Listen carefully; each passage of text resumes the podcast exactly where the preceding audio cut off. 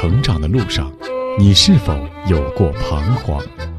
在青春的旅途中，你也可曾有过迷茫？面对亲子教育，你是否还有担心和疑虑？一起关注成长你我他，让生命与智慧一同成长。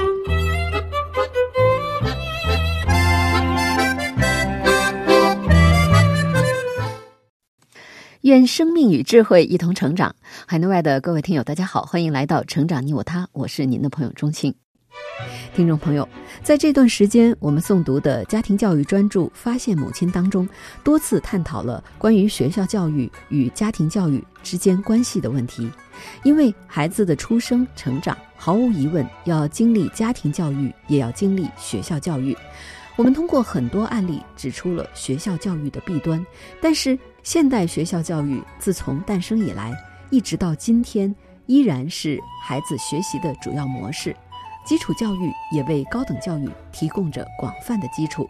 因此，指出学校教育的问题，又不等于要一笔勾销，完全将学校教育弃之不用，而是要探讨应该如何使用以及如何改善的问题。就比如说，像美国教育家、现代舞的创始人伊莎多拉·邓肯，他在中学时期就不适应学校的教育。当他离开学校之后，他投入了舞蹈的学习，经过一番努力，在舞蹈世界获得了巨大的成功。之后，他要将他的舞蹈技艺传授给下一代，他依然也是选择了创办学校这种方式。他在德国、俄国、美国都开设了舞蹈学校。教授了许多的学生，除了邓肯，包括香港富商李嘉诚，他在商业上的成功也并非是通过学校教育，但是在他的事业成功之后，李嘉诚也出资赞助了许多的学校，还创办了汕头大学，可见他对学校教育的肯定。还有美国微软公司的创始人比尔盖茨，他大学没有读完就出来创业，但是在功成名就之后。他依然也会资助很多学校的办学，由此可见，学校教育的形式如果善加利用，依然是会给教育以极大的帮助的。那么，要如何在学校教育与家庭教育之间做一个平衡呢？这个问题，在我们所诵读的华东交通大学母亲教育研究所所长王东华教授所著的家庭教育专著《发现母亲》当中就有一再的论述。那今天的节目，我们就来聆听《发现母亲》第五章第四节：学校教育是刀上的刃，家庭教育则是刃上的钢。播讲时代。学校教育是刀上的刃。家庭教育则是刃上的钢。学校教育尽管不应该是主导，但也绝不应该被忽视。那些自学成才者，由于对学校的偏见，常导致自己孩子的碌碌无为。这些人把对学校的偏见倾泻到对教育的轻视上，这是不对的。他们虽然是学校教育的受害者，但却是家庭教育的获益者。重视教育的母亲也不应该轻视学校，而应该将它看成是自己的助手。在人类的过去，由于知识的系统化不够，稍有学识的母亲便可以充当孩子的老师。但是在信息高速公路通达的今天，让母亲仍然充当孩子的一位无所不能的老师的时代，似乎已经一去不复返了。像数学家帕斯卡。哲学家穆勒那样，只接受家庭教育就可以成功的可能性也越来越小。由于学校在孩子知识教育中充当的角色之重要，这就要求母亲不仅要懂得对孩子进行早期智力教育，而且还要懂得如何与学校教育进行协调。在对待学校这个问题上，我们父母常表现出两种极端，一种就是我们在前面批评过的。把孩子全权委托给学校，父母几乎不再承担什么教育责任。这种做法的不足，我们已经在前面详细论述过了。我们父母对待学校态度的另一种极端，就是认为学校无用，因此不加重视。这种情况又可以分为下列两种类型：一种类型是由于父母自身对学校教育没有好感，甚至自身就是学校教育的打击对象，由于对学校充满了偏见，他们对自己孩子的学校教育也就不加关心，其结果竟有相当一部分杰出人物的后代为此而断送了他们的才华。二战时著名的英国首相丘吉尔是一个对学校没有好感的人，因此也就谈不上对学校教育的重视，更谈不上与学校教育的协调了。他有一子三女，儿子伦道夫·丘吉尔四岁时就因为逗人喜爱而上了报纸，十几岁时就认识了教皇。丘吉尔曾十分得意地说：“他会成为一个伟人，并竭力加以扶持。”而他的儿子也踌躇满志，准备为家族赢得更大的荣誉。可遗憾的是，丘吉尔对学校教育不以为然的态度影响了他的儿子伦道夫。进入牛津大学不久，就退学出来，迫不及待地投身政治。由于没有深厚的学养及经验支持，最后只取得了极有限的成功。在他五十七岁时，因为过度饮酒引起肝硬化而死。据说，在他的最后几年里，由于酗酒和暴饮暴食，让他变得肥胖秃顶，看起来根本不像是丘吉尔的儿子，而更像一个比丘吉尔小不了几岁的弟弟。同样，丘吉尔的三个女儿也很不理想。大女儿在父亲八十八岁时自杀身亡，另一个女儿莎拉，曾几度在公开场合醉酒而被捕。美国发明家爱迪生也是如此。他对学校的成见比丘吉尔要大得多，因此他对孩子的读书态度是：如果一个男子抱有雄心壮志，他不需要进大学。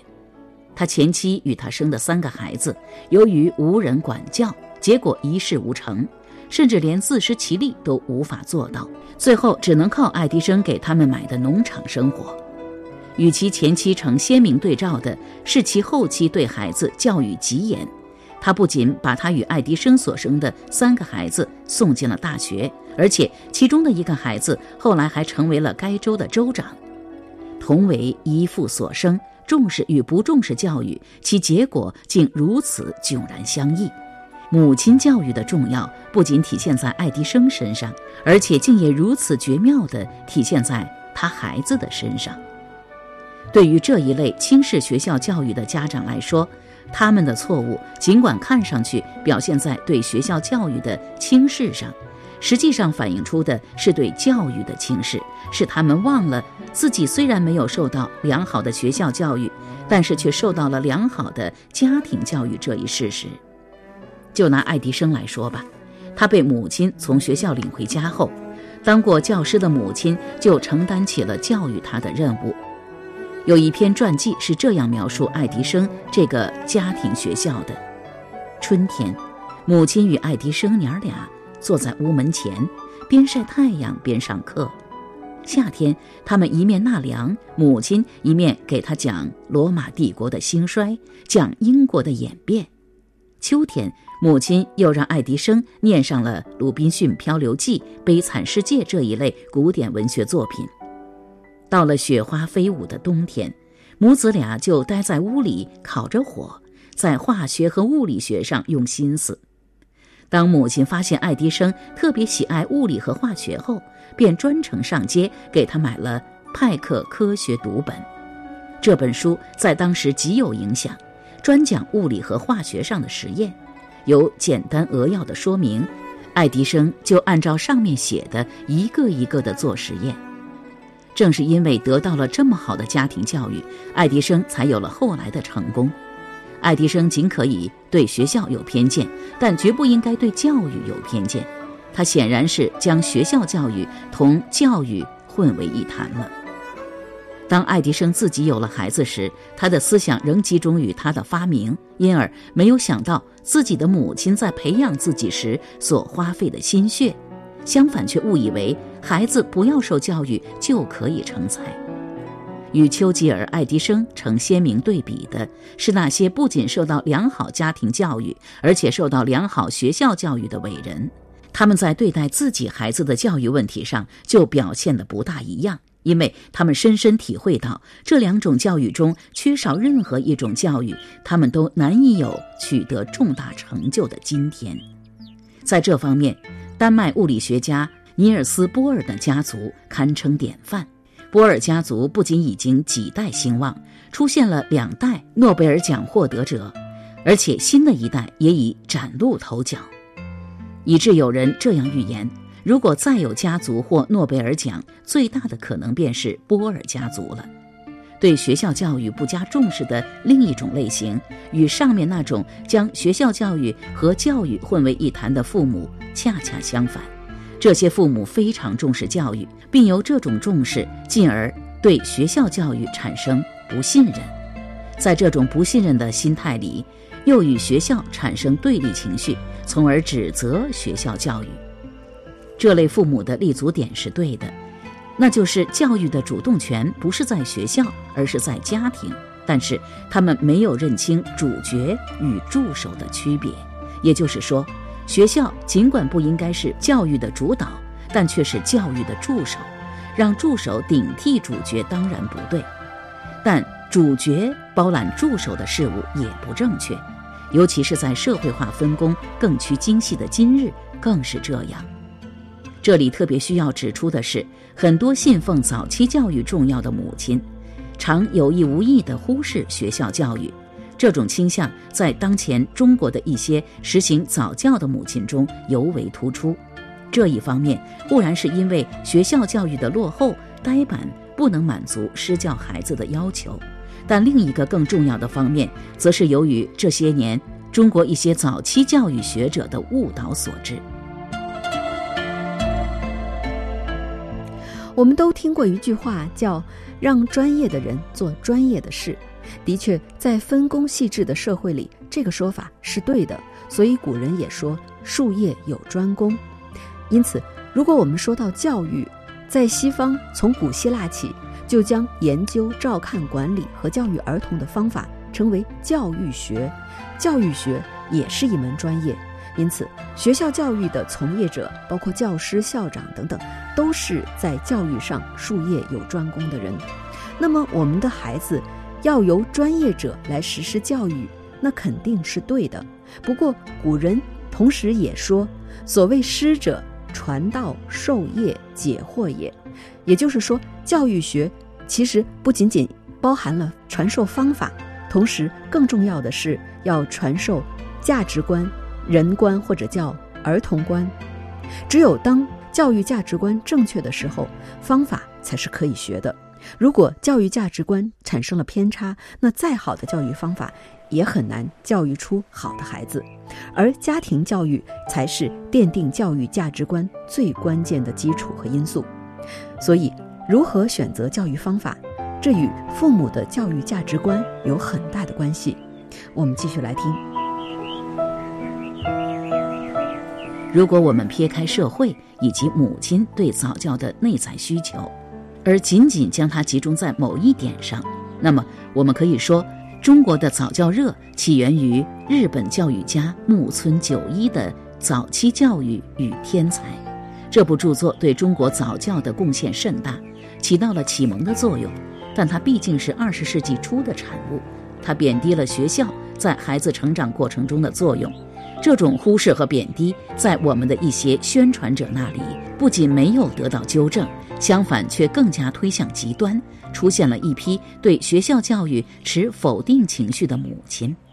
例如，中国经济学家余光远一九八五年在给一个早教家长的信中，曾极敏锐地指出，教育是一个专门的学问，有许多人长期的整天从事教育工作，研究教育工作。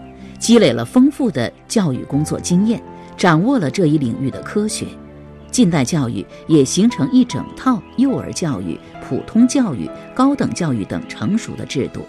现在我们的任务是进一步发展它，不是忽视它。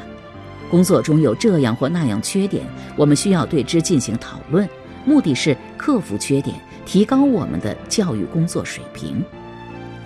正如余光远指出的。忽视家庭教育而将教育的责任推给学校，当然不对。但忽视学校教育而完全以家庭教育代替学校教育，同样有所偏颇。这种做法很可能也会窒息孩子的成长，除非有极强的经济做后盾。因此，对更多的母亲来说，当自己给孩子提供了最好的早期智力教育之后，就需要将孩子送进学校了。这并不意味着母亲智力教育方面的结束，相反，却是一个新的知识教育时期的开始。在这样一个新的时期，母亲虽然不要亲自授课讲解，但是她却要为尚不懂得视力的孩子进行指导和协调。指导与协调成为孩子入学后母亲教育工作的新的重心。在这一系列协调过程中，最重要的便是课内知识与课外知识的协调，也就是像一把刀或一把斧头，刀刃与斧背之关系的协调。学校所加强的不过是刀刃的功夫，而母亲所加强的应该是斧背功夫。手术刀固然锋利无比。但是他却砍不了树，劈不了柴，原因是他有刃无背。铁锤固然一锤万钧，但却没有人用它去披荆斩棘，原因是他有背无刃。而只有利斧才是克服困难的最好利器。对于斧头来说，不仅要有利刃，更要有厚实的斧背。人才的优势，最后总是归结于斧背的优势。而很多优秀的家长无不在孩子的腹背上煞费苦心。诺贝尔奖获得者杨振宁在初中时期的一个暑假里，父亲不去教他学微积分，却请私人教师教他读《孟子》。毛泽东的儿子毛岸英从苏联回国后，毛泽东没有让他留在身边，而是鼓励他到农村去上劳动大学等等，无不说明这种功夫在诗外的。重要，但是我们很多母亲却不是这样考虑的，他们不是让孩子增加腹背，而是帮助磨刀。孩子回到家里变成了上另一所学校，而且这第二所学校还是第一所学校的复制品。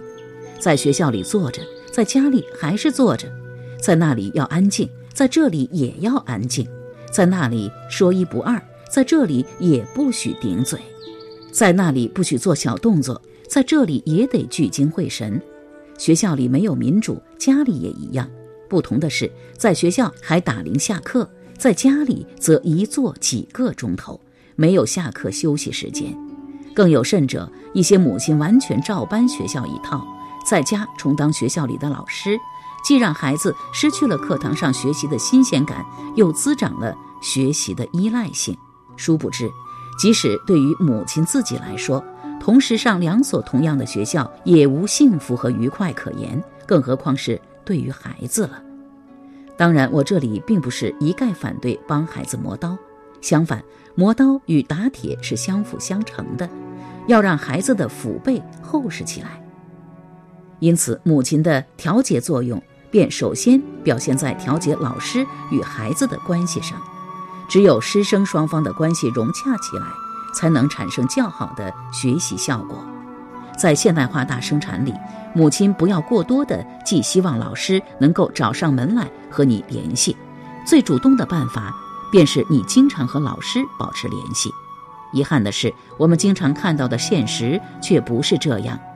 由于母亲没有与学校协调好，孩子在学校违反了纪律，老师便通报母亲。有时还指定让父亲来学校，怕母亲心软不好配合。父亲被老师的一面之词激得火冒三丈，个别的甚至当着老师的面就打骂孩子，而这只能使师生矛盾加深，同时也伤害了自己与孩子的感情。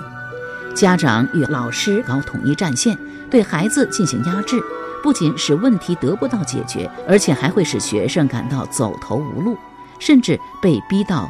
歪路上去。与之相反的另一种方式是，母亲和孩子建立起联盟，共同对付老师，一味的偏袒，结果孩子更加有恃无恐。因此，这时适合的处理应该是冷静地帮助孩子分析自己的问题，启发孩子理解老师的心情，相信老师是关心和爱护他的。老师虽然生气，只要他认真纠正错误，老师就会欢迎。同时，母亲要把孩子纠正错误的决心转告老师，让老师对孩子不抱成见，对孩子的进步充满信心。其次，母亲还要帮助孩子调节各科知识间的关系。孩子在校学习是多科并进的，由于对各学科的兴趣不同，常常出现偏科废科现象。自己喜欢的科目花的时间多，成绩不好；不喜欢的科目理应多花时间，结果却是花时间最少的科目出现跛脚现象。这种学习上的不全面发展，单靠老师是难以解决的。把希望寄托在孩子身上，让他自行克服，更是难上加难。学校老师只能在学习目的、学习方法上给予指导，但却不能完全控制学生对每一学科使用的时间比例。这就需要母亲在家庭自学时间上给予调节，并提供相应的学习条件。在很多著名的天才之中，他们曾被讥为笨蛋、傻瓜。几乎都是由于这种偏科导致的，他们实际上是神童而非笨蛋，但是由于母亲没有及时予以调节，使得这些天才学生或许失去很多可能的机会。母亲们应该清醒地认识到，如果由于短腿的科目拖了后腿，也可能让他一辈子与他最喜欢的创造领域擦肩而过。由于偏科废科而泯灭的天才何止千万？